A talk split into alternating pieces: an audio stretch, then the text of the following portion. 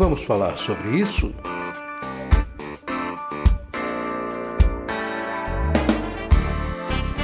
Com Francisco Ayrton.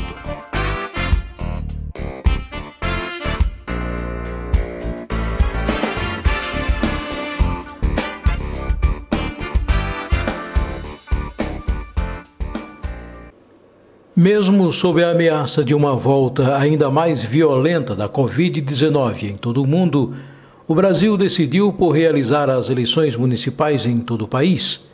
No domingo, 15 de novembro último, mais de 113 milhões de eleitores foram às urnas para escolher prefeitos, vice-prefeitos e vereadores provocando aglomerações, desrespeito às normas de proteção e aos cuidados que todos deveremos manter. Em meio a tudo e principalmente aos tropeços verificados e rapidamente minimizados pelas autoridades responsáveis pelo pleito, onde mesários chegaram atrasados ou não compareceram aos locais de votação, atrasando ainda mais o início dos trabalhos, além do atraso pelo TSE nos resultados por todo o país. O Tribunal Superior Eleitoral prometeu que vai se empenhar para sanar o problema ocorrido na apuração do resultado das eleições municipais do primeiro, a fim de que não volte a ocorrer no segundo turno.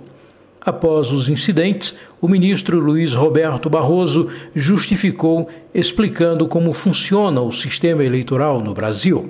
O sistema eleitoral brasileiro funciona assim. Ao início da votação, produz-se uma impressão do que se chama a zerésima.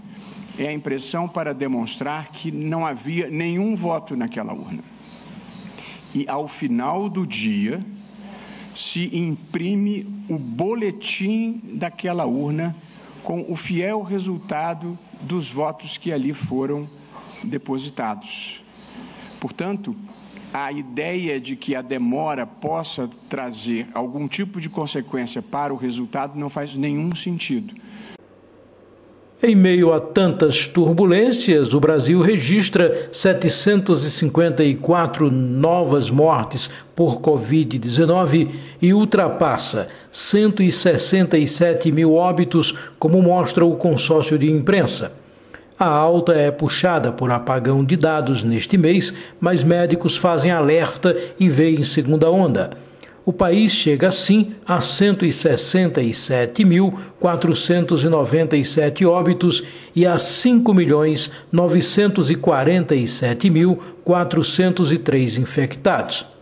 Fazendo um ligeiro apanhado pelos principais jornais, o mundo bate recorde diário de mortes por Covid-19, com 11.099 óbitos em 17 de novembro.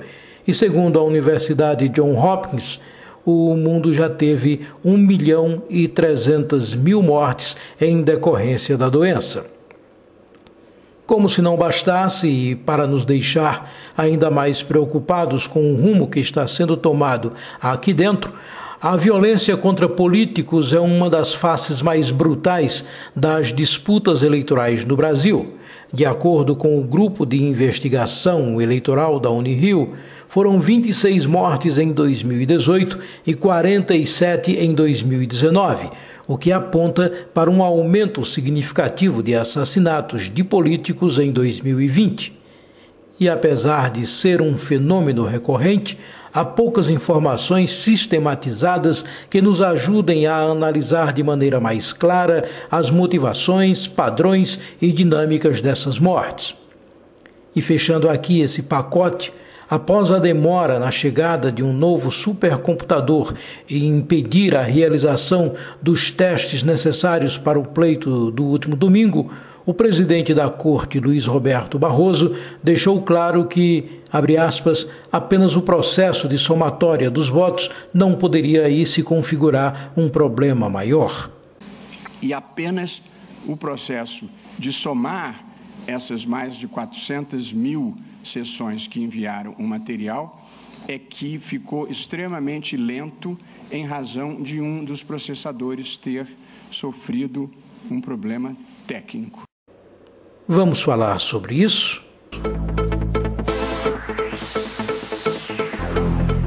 Em um ano de eleição totalmente atípico, o Brasil foi às urnas no último domingo 15 de novembro para escolher os seus novos representantes para suas respectivas prefeituras e câmaras municipais. Houve até bem antes quem alertasse de que este não era o ano ideal para a realização de eleições pelo país, haja vista os problemas de saúde e de mortes provocados por uma pandemia que assolou o mundo com um vírus letal, o coronavírus, infectando e matando milhões de pessoas. A Terra literalmente parou para entender o que estava ocorrendo, enquanto a economia estagnava e pessoas também perdiam seus empregos e morriam e ainda morrem contaminadas de fome, de tristeza e até mesmo por depressão profunda em meio a uma pobreza extrema. Longe de mim querer fazer terrorismo, mas a ameaça paira novamente sobre nossas cabeças, com real perigo de nova onda de infecções e de redobradas mortes. E mesmo assim, o espectro ameaçador da morte não parece botar medo na população alucinada por sair às ruas, por bater perna, de sair por sair. Afinal, que medo é esse? São apenas 167 mil mortes, apenas pouco menos de 6 milhões de infectados só no Brasil para essas brilhantes cabeças, a começar pela mente iluminada do presidente, melhor morrer trabalhando. Todo mundo tem que morrer um dia, não é mesmo? Temos de deixar de sermos um país de maricas. Enfrenta esse vírus como homem, pô. E o capitão falou, está falado.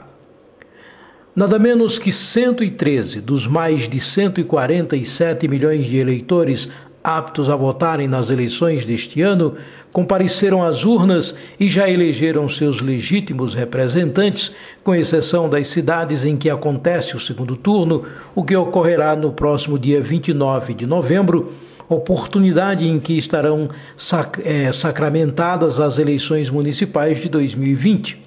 Contrariando autoridades e que garantiram estar tudo sob controle quanto aos riscos de aglomerações, o pleito acabou reunindo uma série de contratempos, registrando assim aglomerações por todo o país, enquanto o TSE dizia que estava tudo sob a mais perfeita ordem, a televisão nos mostrava o contrário. Muita aglomeração, desrespeito às normas de distanciamento, eleitores sem máscaras, sem contar com o atraso na abertura de sessões, desaparecimento de mesários e o atraso nos resultados na contagem dos votos, motivo das desculpas a todo momento por parte do presidente do Tribunal Superior Eleitoral, TSE. Não custava esperar esse terrível ano acabar para se planejar um pleito se não o mais sereno, dado o calor das disputas, mas um pleito mais equilibrado e, por que não dizer, melhor organizado. Uma pena porque não demora e logo após o segundo turno, o resultado disso estará na superlotação de leitos de UTIs e, consequentemente, em outros milhares de mortes. Mas quem se importa, não é mesmo? Ao que parece, tudo isso não seria suficiente e nem seria mais importante que uma eleição, onde os interesses políticos e pessoais estariam acima de tudo e de todos. Algumas autoridades até chegaram a ponderar e decidir sobre o adiamento das eleições deste ano, mas as pressões foram maiores e assim a imprudência acabou por vencer a razão. Que importância teriam milhares de mortes? Já ultrapassávamos as 160 mil mortes quando tivemos de comparecer às urnas para escolher os novos prefeitos, vice-prefeitos e vereadores, e tudo sob a afirmação dos maiores interessados de que não havia com que se preocupar, pois estava tudo sob controle. No entanto, não posso ser irresponsável ao ponto de culpar apenas os políticos, os empresários e demais autoridades da justiça e da saúde por essa estupidez.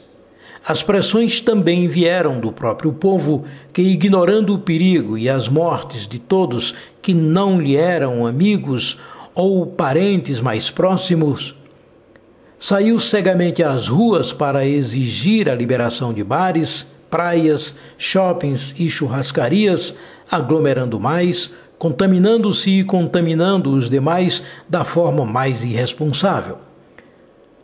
Afinal, não me contaminei, e o que me interessa se contaminei o meu vizinho ou a minha própria família em casa e que não estavam aí nas ruas? Enfim, a estupidez própria dos insensatos. Mas pelo menos uma lição fica disso tudo. É a de que o candidato é e sempre será refém da sua ambição e dos seus eleitores.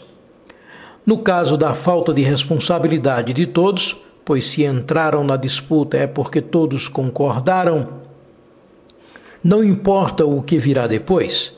Se não vejamos, mesmo tendo a consciência de que é um grande erro abrir para todos as cidades e suas benesses, os políticos que ainda concorrem nesse segundo turno, principalmente aqui em João Pessoa, na Paraíba, têm medo de resultados nas urnas e vergonhosamente negam que fecharão tudo em nome da saúde da população. Que morram outros milhares e daí? Apenas votem em mim e não haverá lockdown. Diante do exposto, agora só resta esperar que esse famigerado 2020 acabe de uma vez e que venha um ano realmente novo em melhores acontecimentos e resultados. Desejar mudanças nos políticos e em seus seguidores é realmente querer demais. A cara de pau, a mentira e a corrupção, em sua maioria, ainda nos perseguirão por muitas campanhas seguintes. A direita, como sempre, perversa e a esquerda, cada vez mais individualista e burra, não nos deixam vislumbrar novos horizontes. Aliás, assunto que estarei abordando em outros comentários e fazendo uma avaliação mais apurada do que foi essa campanha política, quem ganhou, quem saiu perdendo e o que devo esperar como cidadão e eleitor dos rumos que adotará a política a partir de agora. Mas só para concluir esse meu raciocínio sobre os bizarros acontecimentos que nos surpreendem a cada dia, você que leu o artigo até aqui, acho que até nem precisa dar tanta importância ao meu ponto de vista. Afinal de contas, você já é bem grandinho para aceitá-lo ou não. Apesar de tudo, quero muito estar vivo nesses próximos anos para poder comparecer às urnas e, quiçá, já bem distante de qualquer ameaça, poder, votar e, quem sabe, ainda poder encontrá-lo por lá, bem vivo, de título na mão e fazendo bom uso do seu real direito de cidadão. Eu sou Francisco Ayrton e comigo estiveram nesse podcast Yuri Brito, Vitória Geórgia e Isaac Brito. Até a próxima